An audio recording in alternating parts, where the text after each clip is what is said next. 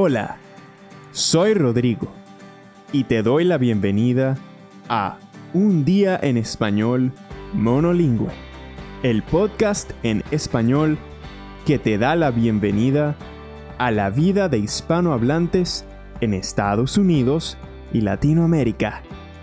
Hace poco que aprendes español, entonces este podcast es perfecto para ti. En cada episodio te llevamos a un día en la vida de una persona hispanohablante. Son historias reales, contadas por personas reales y en español. Claro, hoy nos vamos a Buenos Aires con Dafne. Ella es de Puerto Rico, pero hace un intercambio de estudios en la capital argentina.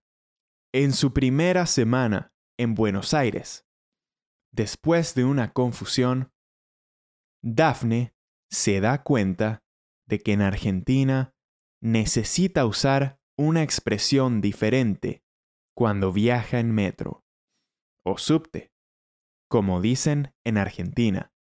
Si escuchas con atención en este episodio, hay vocabulario sobre la ciudad y los medios de transporte. También hay expresiones para dar y pedir direcciones. Escuchamos la historia de Dafne. ¿Cómo están? Soy Dafne y soy de Puerto Rico, pero acabo de mudarme a Buenos Aires. Es mi primera semana en la capital de Argentina. Estoy muy feliz de estar aquí. Buenos Aires es una ciudad fantástica, con una escena cultural muy importante y muy cosmopolita.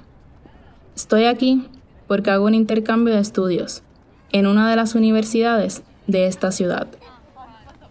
Vivo en un apartamento increíble, con dos porteñas muy simpáticas. Porteño o porteña es el nombre de las personas que son de Buenos Aires. Mi apartamento está en el famoso barrio de Palermo, en el norte de Buenos Aires. Es un barrio muy popular. Tiene museos y parques. También tiene muchas tiendas, cafés y restaurantes. Es el lugar perfecto para encontrarse con amigos. Hoy es el primer día para los estudiantes de intercambio. Todos los estudiantes de intercambio vamos a una charla de bienvenida en la universidad. La universidad está un poco lejos de mi casa. Tengo que ir en el subte, que es, como llaman los argentinos, al metro de Buenos Aires. Primero, voy a pie a la estación de metro, bus y ferrocarril. Está cerca de mi casa. Voy todo recto hasta el parque. Después, giro a la izquierda en la calle Armenia y luego giro a la derecha en la calle Raúl Escalabrini Ortiz. Ahí está la estación. En la estación hay un mapa con todas las líneas de metro o subte. Buenos Aires tiene muchas líneas de metro. Tiene 10. En San Juan solo tenemos una línea. Hmm. ¿Qué línea va a la universidad.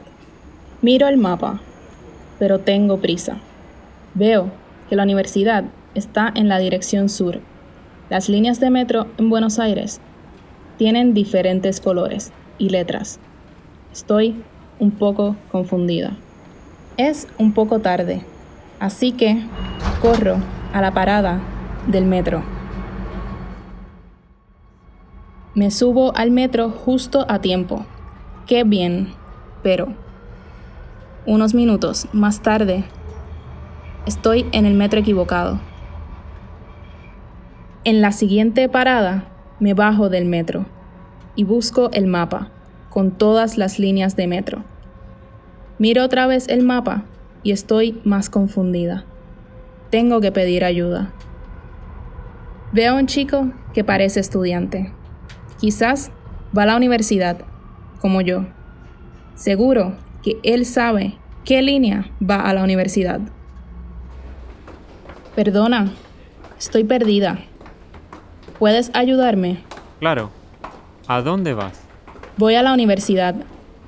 ¿Qué metro tengo que coger para ir a la universidad? Él empieza a reírse y no para de reírse. ¿Por qué te ríes? ¿Qué es tan chistoso? Mira, en Argentina tomás el metro. Nosotros no cogemos el metro.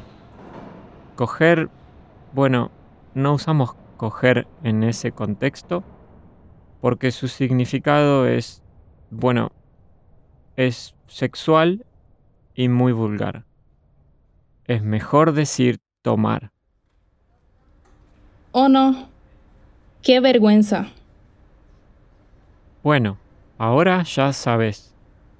Y yo también voy para la universidad. Podemos ir juntos.